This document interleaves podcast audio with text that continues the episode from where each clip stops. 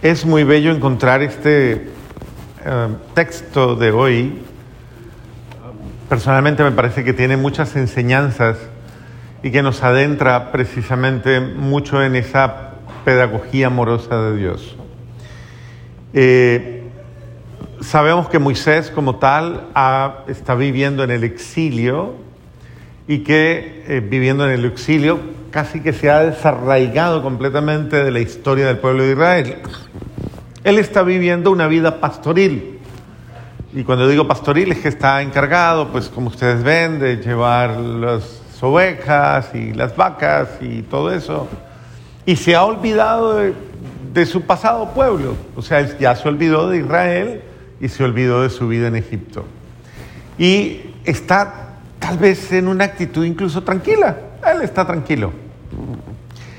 En ese contexto, él llevaba todos los días las ovejas a pastar, pero dice que un día las llevó más allá. Esa expresión me parece que es muy importante porque señala esa realidad en la cual nosotros muchas veces asumimos en la vida una rutina. Esa rutina se vuelve lo ordinario. Y esto es una cosa delicada porque es importante reflexionar porque a veces esa rutina, que es una dinámica de vida, se puede convertir incluso hasta en un impedimento para tener una experiencia más profunda de vida. Se puede convertir en un mecanismo o en una dinámica que va generando incluso eh, hastío, cansancio, pereza y muchas de estas cosas que van pegadas a otras, desaliento y muchas más. Entonces, uno sí tiene que tener muchísimo cuidado con una, con una rutina que lastimosamente eh, no nos lleva, no nos ayuda a ahondar más en la experiencia de vida. Bueno, rompió la rutina Abraham, rompió la rutina y dice el texto, y llevó más allá de lo normal al ganado. Y cuando estaba, había ido un poco más allá, notó que había un fuego ardiente, una zarza ardiente, que había un fuego ardiente en el horizonte. Es decir, como a veces cuando rompemos la rutina y vamos más allá del ordinario, podemos notar realidades que tan lejos no se notan. A veces la gente se va enfriando en la vida familiar y va cayendo en una rutina por la cual ya es lo mismo verte por la mañana que verte por la noche. Y cómo hay que hacer un alto e ir más allá para ver el fuego que arde en el corazón del otro, para ver cómo está, para sentir su calor, para sentir su realidad, para poder preguntarse uno, ¿estará bien? ¿No estará bien? Hay algo en él, hay algo en ella, para poder notarlo. De hecho, en muchas ocasiones hay personas que pasan todo el tiempo y no se dan cuenta de lo que el otro hizo. De pronto se cortó el pelo y... De verdad, ha adelgazado y... Y todo el esfuerzo que le costó. Y se vistió algo nuevo, se puso un vestido nuevo, alguna cosa. De hecho, a veces hasta pasa y no nota nada. Pero nada es nada, ¿no? Entonces, claro, todo el mundo comienza a creer que es que le faltan anteojos, o como que le están fallando los ojos, o como que no, o sencillamente no le interesa. Y Qué importante es acercarse al otro para darse cuenta y estar atentos. Y de pronto dice que, que Moisés, a más de esto, vio que la zarza ardía sin consumirse y se dijo, voy a ver esta cosa tan extraña, ¿por qué la zarza no se quema? Usted debería decir lo mismo diariamente, voy a ver las, esta cosa tan extraña, bueno, no le llame cosa, pero diga, voy a ver esto tan extraño que mi esposo cada día llega más temprano. Eso es raro. Bueno, eso es bueno, ¿no? ¿O no? Eh, o voy a ver esta cosa tan extraña. Eh, mi hijo o mi hija de pronto se queda encerrado en el cuarto demasiado tiempo. Voy a ver esta cosa tan extraña que le está pasando al otro que vive triste, que vive afligido, que tal vez, que está diciendo cosas tan feas. O sea, usted no se va a dar cuenta de lo que pasa en su vida si usted no hace un alto, se detiene y observa, observa. Hay una frase que, que dicen mucho en el campo, al menos en tierra colombiana, no sé si en, en los otros países, dicen, el ojo del amo, eso engorda el ganado, eso, eso, eso. Por eso cuando uno ve a alguien gordito, uno dice, mm, lo, lo, le echan ojo, ¿no? Le echan ojo. Eso quiere, quiere decir, claro, le cuidan eso, le cuidan. De hecho, uno llega a un lugar y le dice, ay, pero ¿cómo está de flaco? Dios mío, venga, venga, es que usted... Bueno. El otro grado de la experiencia tan bonita es que Moisés se acerca a la zarza y el Señor cuando se acerca le habla. Es el, la experiencia tan bonita. Cuando tú te acercas a alguien, ese, ese acercamiento hace que pueda haber una comunicación. Pero necesitas acercarte.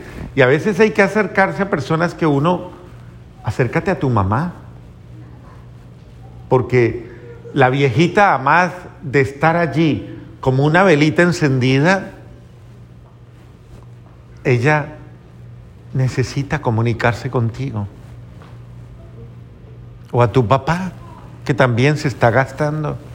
Acércate para hablar. Acércate para que conversemos, para que nos escuchemos. Y comenzó Dios a hablarle, Moisés, Moisés, aquí estoy. Es, lindo el cuadro porque es una interacción, es una relación de encuentro, es un diálogo. Aquí estoy, le dice Moisés. Y, y Dios le dice, no te acerques, quítate primero, ¿qué? Porque el lugar que pisas, así dicen muchos en la casa, quítese los zapatos que van a entrar en mi cuarto, quítese los... Mire, esto significa mucho. En la vida uno debe aprender a descalzarse para entrar descalzo a la vida del otro, al corazón del otro. ¿Qué es descalzarse? Quítese los prejuicios, quítese las prevenciones, quítese los resentimientos, Quítese la suciedad, su pecado, su rabia, su ira, su odio. Quítese su prepotencia, quítese su soberbia. Despójese de sí mismo. No entre a mi vida arrasando, ¿cómo dice? Arrasando. Así como, porque hay gente que llega a la vida de uno así como atropellando, como metiéndose a las malas. No, sea humilde, despójese. Si va a entrar en comunicación conmigo, despójese de sí mismo. Dos personas humildes, cuando se encuentran, son capaces de quererse, de amarse, de admirarse. Dos soberbios, nunca. Dos arrogantes, nunca. Aprenda a despojarse de sí mismo. Y bueno, entonces Dios comienza a hablarle a Moisés sobre sí mismo. Le dice, yo soy el Dios de Abraham, el Dios de Isaac, el Dios de Jacob, el Dios de tus padres. Yo soy. Es bello porque es, ese, cómo Dios se le revela a uno cuando uno... Es, esto es una dinámica para aprender a orar. ¿Cómo yo debo aprender a orar así? Aprender a despojarme de mí y dejar que Dios me hable y que me revele lo que hay en su corazón. Y entonces Moisés se tapó la cara inmediatamente, tuvo miedo de mirar a Dios. Es la expresión de la humildad, de la grandeza, cuando uno está ante el misterio, cuando uno tuvo ese sentimiento de sobrecogedor, de, wow, estoy ante algo muy grande. Es bello admirar, saber que estás ante algo o ante alguien muy grande. Un hijo, estar frente a un hijo es estar ante alguien muy grande. Estar ante tu papá es estar ante alguien muy grande. Estar ante tu madre. O sea, ¿cómo hemos perdido la capacidad de admiración que muchas veces ya no los vemos admirables. Mire a su mujer un momento a ver, mírela a ver. ¿Si la ve admirable o no? Mírela. No sé. Mire a su marido, ¿lo ve admirable o no? ¿Muy común y corriente? ¿Ah? ¿Lo mismo es siempre?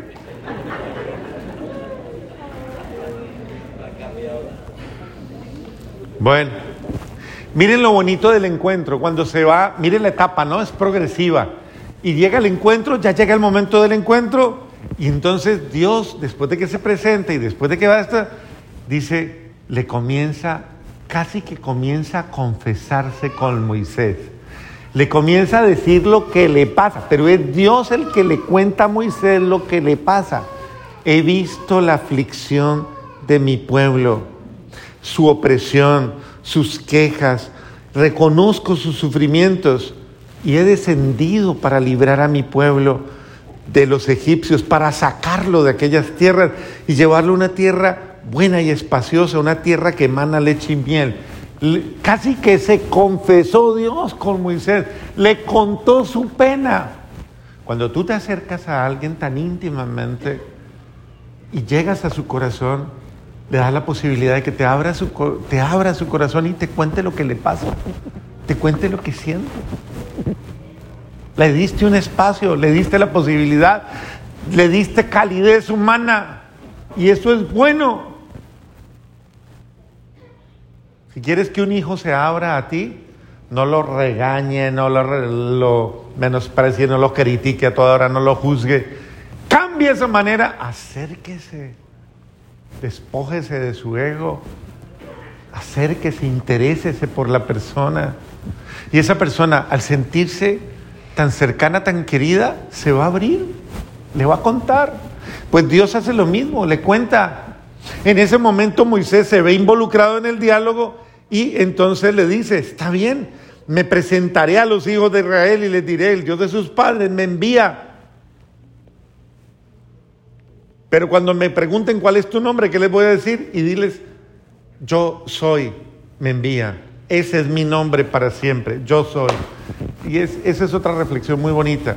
Pero quiero quedarme con esto.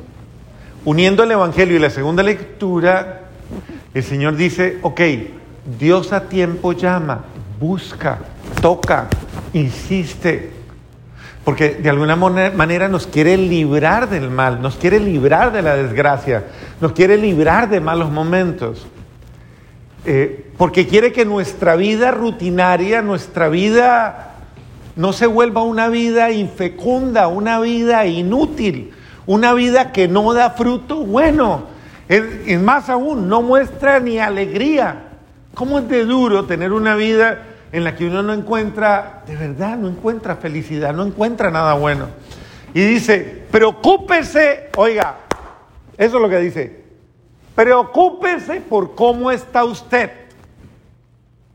Porque si se descuida, ¿cómo dice el Evangelio? Le puede pasar algo muy malo. Usted ve la noticia y dice, ay, pobrecito Jesús. Qué infelices, desgraciados. ¿Qué le está diciendo el Señor hoy? Preocúpese, porque si usted no cambia, le puede pasar algo igual o peor. O sea, preocúpese por cambiar. No es que el otro sea tal vez más de mala suerte o tal vez más infeliz. No, es que todos, todos confrontamos en la vida un riesgo. Todos tenemos un riesgo y accidentes o situaciones difíciles le pasa cualquiera. Pero ¿cómo estoy yo para afrontar los momentos difíciles? ¿Cuál es el fruto de mi vida? Como dice, termina la segunda lectura, el que crea estar en pie. ¿La escucharon o no? Pero tú leíste muy bien. ¿Cómo, cómo termina la segunda lectura? El que crea estar en pie. No, invente esta gente, sí, hermano. El que crea estar en pie, mire no caer. El que crea estar en pie, mire y observe, entonces no caer.